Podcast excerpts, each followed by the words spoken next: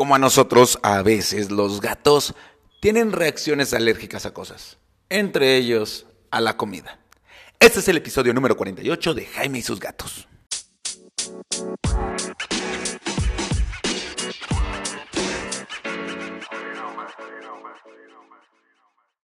Hola, ¿qué tal? Yo soy Jaime, soy un cat lover, un amante de los gatos y comparto mi vida con cuatro maravillosos gatos a los cuales he vivido toda una aventura alimentaria.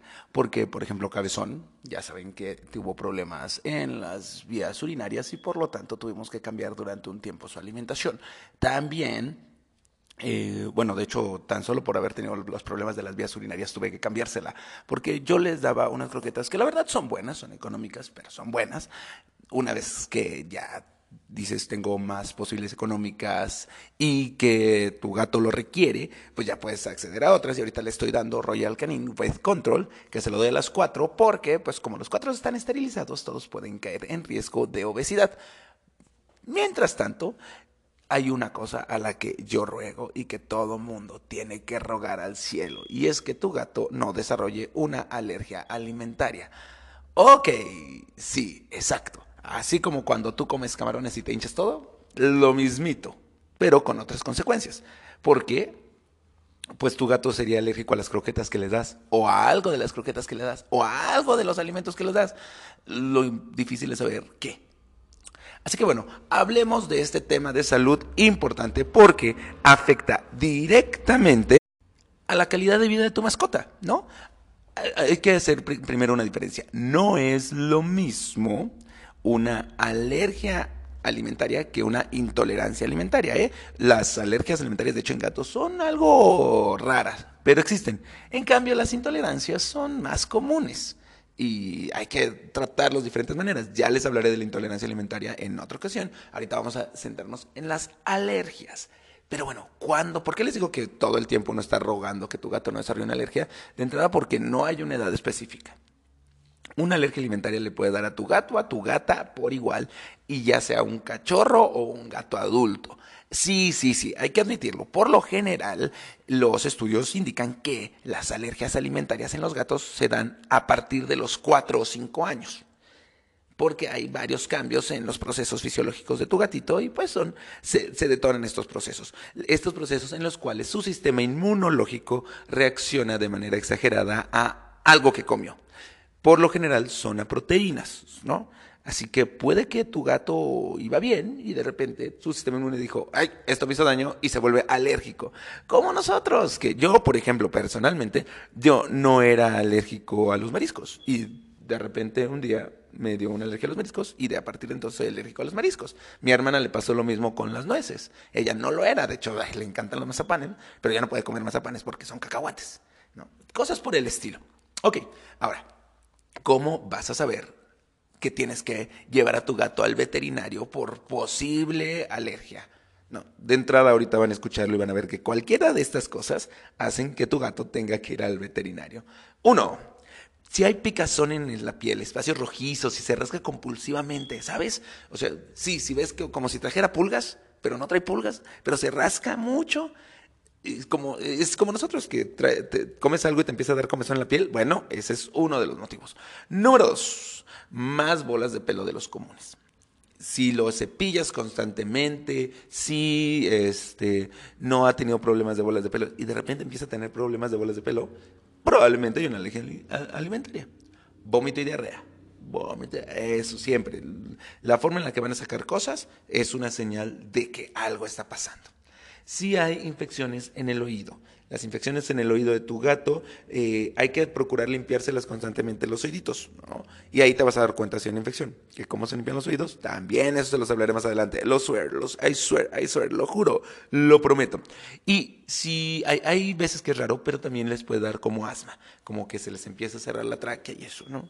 Como pueden ver, son los mismos problemas que cuando nosotros tenemos alergia. Si notas esto en tu gato, llévalo al veterinario. No intentes tratarlo tú. Estas cosas son complicadas y puede que tal vez no lo empeoras. Tal vez tú dices, pues siempre ha sido así. Pero la calidad de vida de tu gato está en riesgo. Y sí, en casos extremos, también la vida de tu gato puede estar extrema. ¿no? Llévalo al veterinario. Y ten mucha paciencia, porque diagnosticar una alergia a alimentos es un proceso tardado.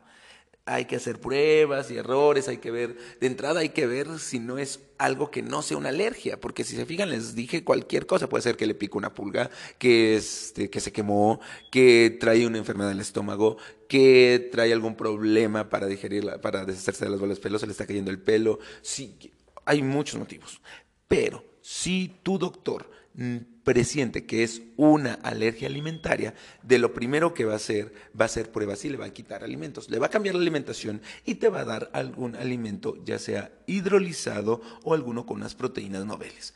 ¿Cuáles son estos dos? Las proteínas noveles son proteínas que por lo general no le damos a los gatos. Esto sería quizá, pero tienes que hablarlo con tu veterinario que entre en la línea de la este, Ah, se me fue el nombre. De los alimentos holísticos. Que ya tenemos también un episodio sobre alimentos holísticos. Porque tienen, eh, por lo general, proteínas que no le damos comúnmente, ¿no? Pavo, venado, otras cosas más elevadas, búfalo. O bien un alimento hidrolizado. El alimento hidrolizado es ese que ya rompió las proteínas y va a ayudar a que tu gato siga comiendo y le desaparezcan los signos. Si después del tiempo que el doctor te diga o doctora te diga, sabes que hay que darle ese alimento por tanto tiempo, notas que los alimentos, que, que su aspecto físico, que todos los problemas que hemos notado desaparecieron, va a ser una alergia. Y entonces el doctor te va a decir, bueno, pues hay que darle esta alimentación ahora. ¿Y eso para cuándo va a ser? Para toda su vida. Estas cosas no se curan. Solo tu gato aprende a vivir con ellas y no va a tener ningún problema mientras le des la alimentación correcta. ¿Ok? Así que, como puedes ver, es importantísimo que seas sincero con tu veterinario al ir y decirle, bueno, pues sí, le doy comida que no es propia para gato, o le doy croquetas chafas, o cosas por el estilo. ¿no? O sea, es importante que tu veterinario siempre tenga toda la información vas a tener que seguir sus consejos al pie de la letra para poder diagnosticarla. Porque en una de esas van a poder hacer un proceso para identificar exactamente qué alimento le causa la alergia y ya nada más lo retiras. O sea, algo bastante fácil. ¿Va? Bueno, ¿qué vas a hacer después de que lo diagnostiquen? Diagnostiquen, cambiar su alimentación. Así de simple, así de sencillo. Si sigues una dieta BARF, si vas a decidir que, le, si vas a seguir los consejos del médico, pero también vas a intentar alguna otra cosa, no lo hagas sin investigar bien y consultarlo con tu doctor. Recuerda, lo que está en juego es la salud física de tu gato, su calidad de vida. Y nadie quiere jugar con eso. Pero bueno, oye, oye, oye, oye. ¿Y entonces cómo puedo prevenir una alergia alimentaria? Bien, no se puede. Se puede reducir el riesgo, pero es algo tan random.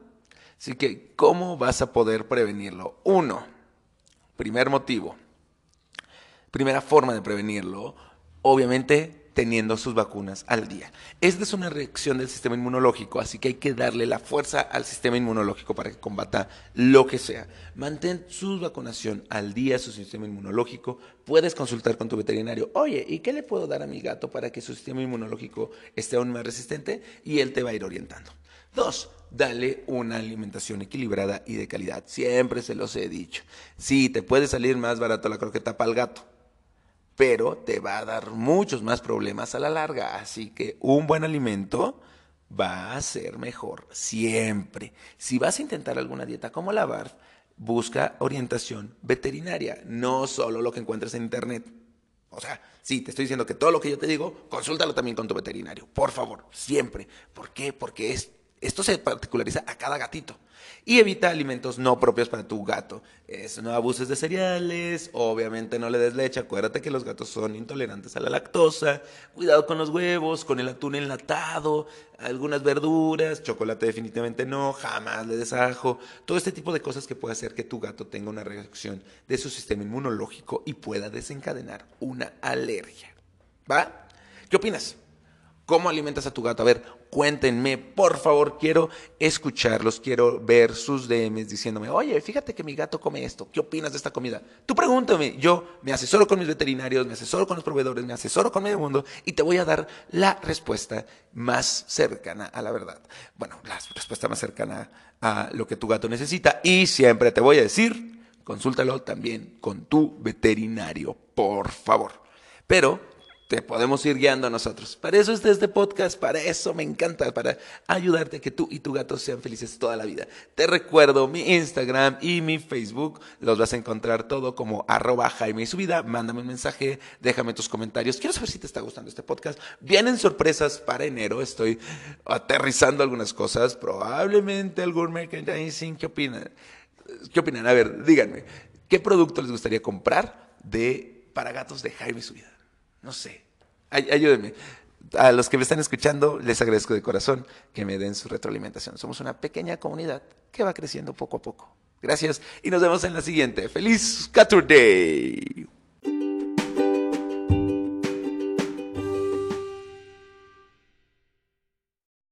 Hola, soy yo otra vez. Como ya sabes, además de este podcast, tengo una veterinaria orientada a gatos. Si estás en Querétaro, México, mándame un DM a mi Instagram, arroba Jaime y su vida, y con gusto te voy a regalar la primera consulta para tu gato durante todo diciembre del 2019. Y si estás escuchando esto después de diciembre, igual contáctame. Capaz que puedo tener alguna otra promoción o algún otro regalo para ti.